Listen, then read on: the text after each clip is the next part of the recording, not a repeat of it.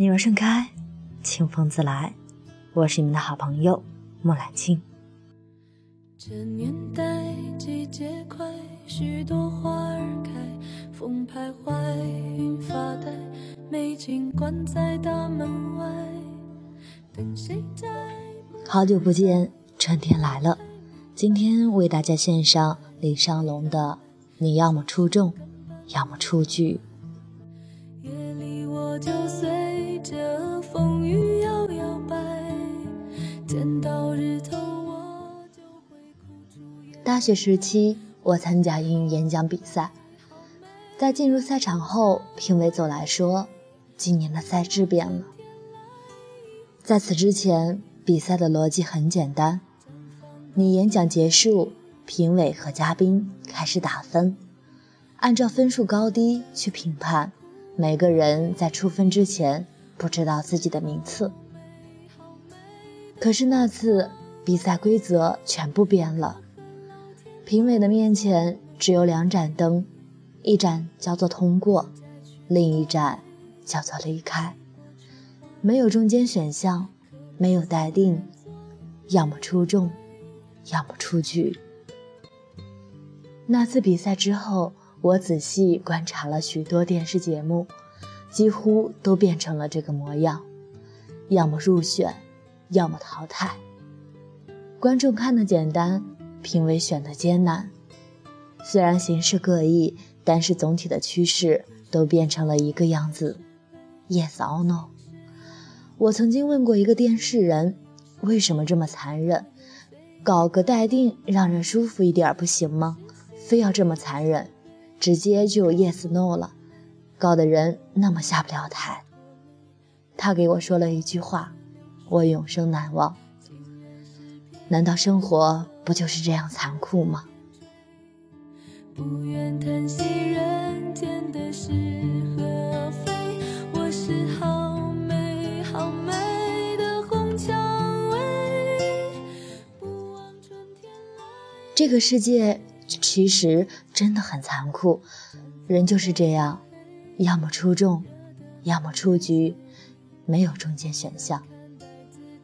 而在中国，总是多一些中庸的片段，让人能舒服一些。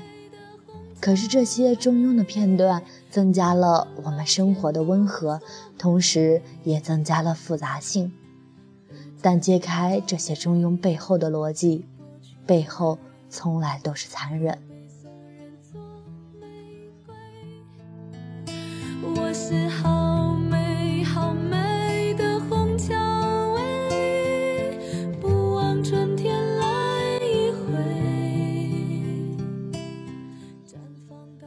我的一个朋友来北京找工作时，投了几家简历。他最喜欢的是一家做风投的公司。那次面试结束后，他听到对方说：“你回家等消息吧。”他回到家，焦急地等待着，直到其他几家公司都给他发来了 offer，希望他尽快入职。他依旧没有等到那家公司的邮件。他发邮件给那家公司，也没有一个准确的回复。直到他在放弃发来 offer 那家公司前，他通过那个公司内部的朋友得知自己早就落选了。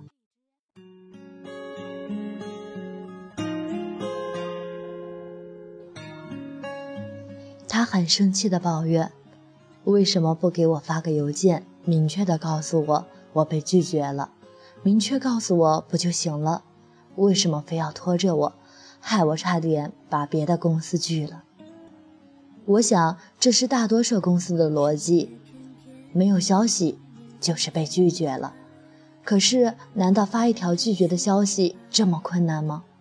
难道说一句不好意思，你出局了这么艰难吗？后来我发现，确实很艰难。这个社会上，拒绝意味着敌意，敌意代表着树敌，所以才在找工作这个领域上，除了出众和出局外，多了第三个选择：待定。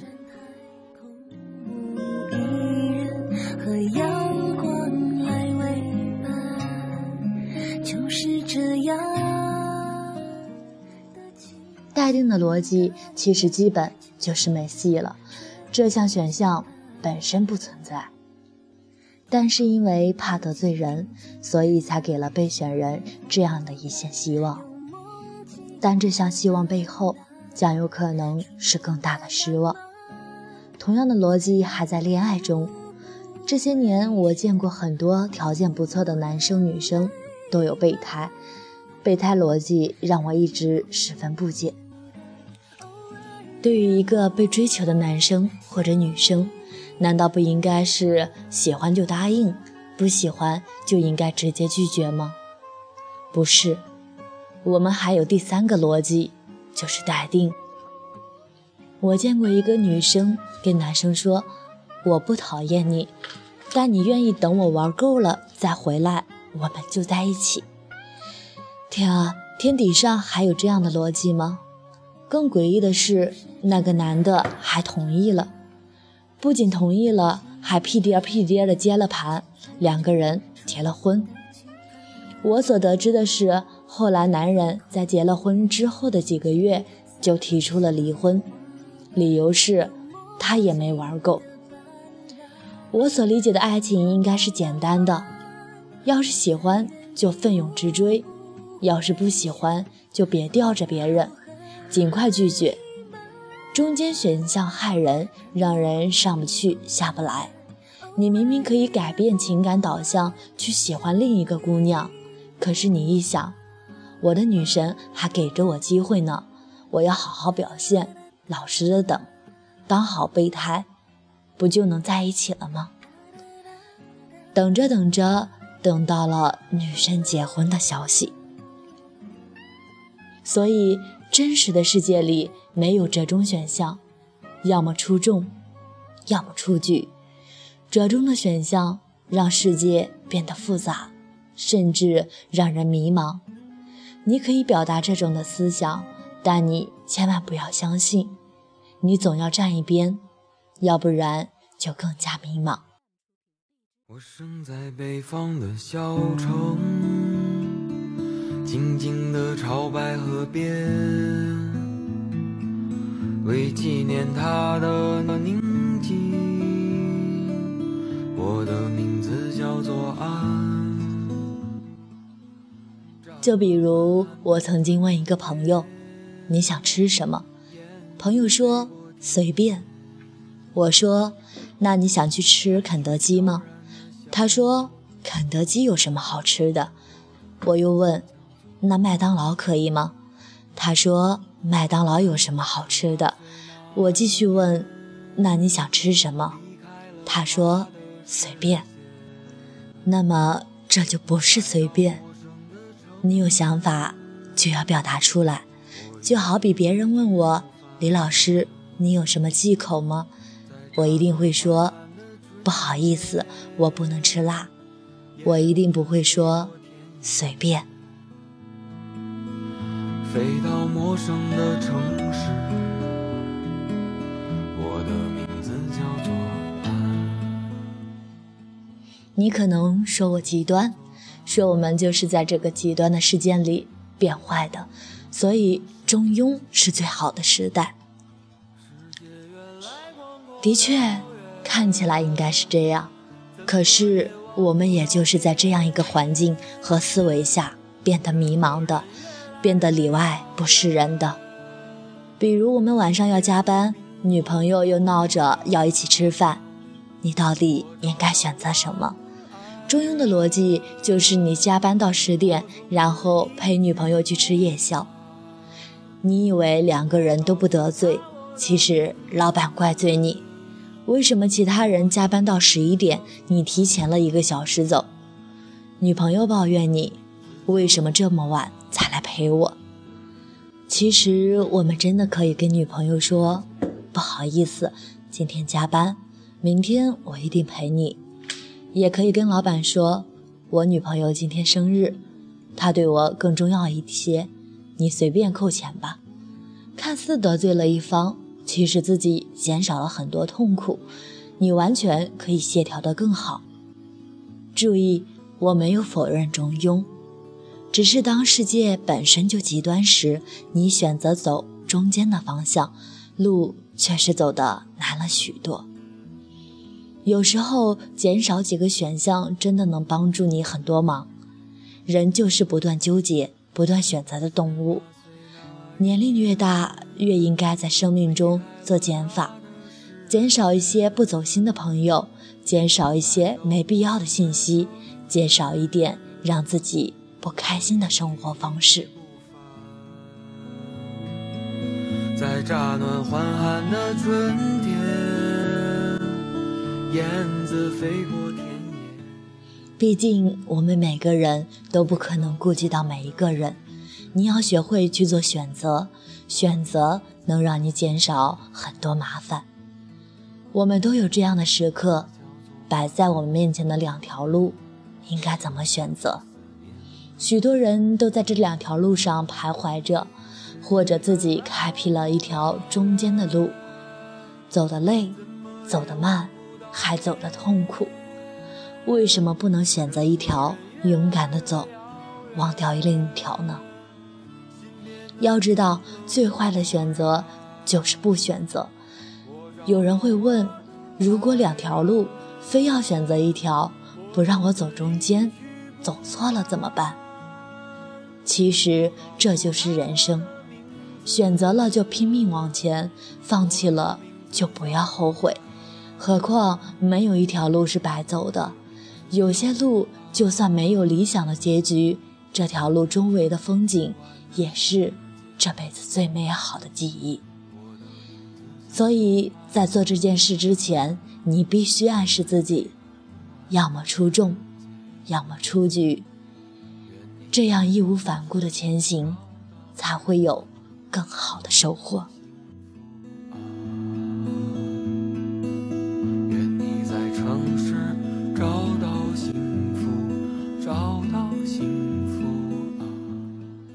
再举一个例子，曾经有很多学生问过我，应该考研还是应该工作，而且他们问到我的时间，往往是在十月份。要知道，十二月份就要开始考研。他们放弃不了不上不下的工作，也放弃不了已经迷糊复习两个月的考研，时间又很紧迫，于是他们选择折中的方式，一边工作，一边考研。白天工作疲惫不堪，晚上看书三心二意，到头来被领导辞退，考研还失败。许多人的思维就是这样。在做一件事之前，没有破釜沉舟的决心，又什么都不肯放弃，寻找着中间选项，然后唯唯诺诺的前行。这样的结果就是患得患失，不尽全力。凌晨的集市人不多，小孩在门前唱着歌。可是，你是否发现，当你最后几个月背水一战的决心考研，或者咬紧牙关努力工作时，胜算自然大了很多。当然，你可以说，要是我这么做都失败了怎么办？但至少你尽了全力，不后悔了。总结一下自己失败的原因，擦亮武器，迎接下一次战斗。另外，你这么年轻，为什么怕失败？大不了从头再来，大不了大器晚成。所以，其实这就是年轻时最好的选择：要么出众，要么出局。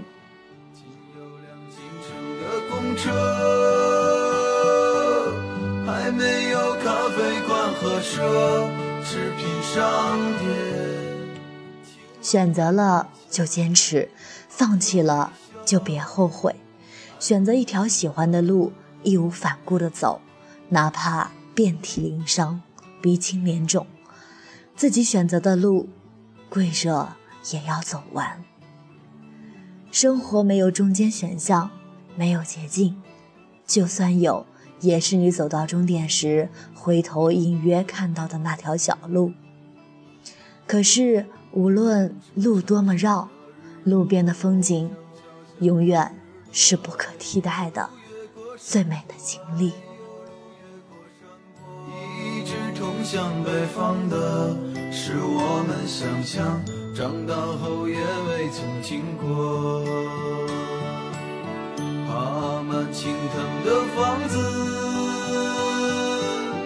屋檐下的邻居在黄昏中飞驰。秋天的时候，柿子树一熟，够我们吃很久。收音机靠坐在床头，贪玩的少年抱着漫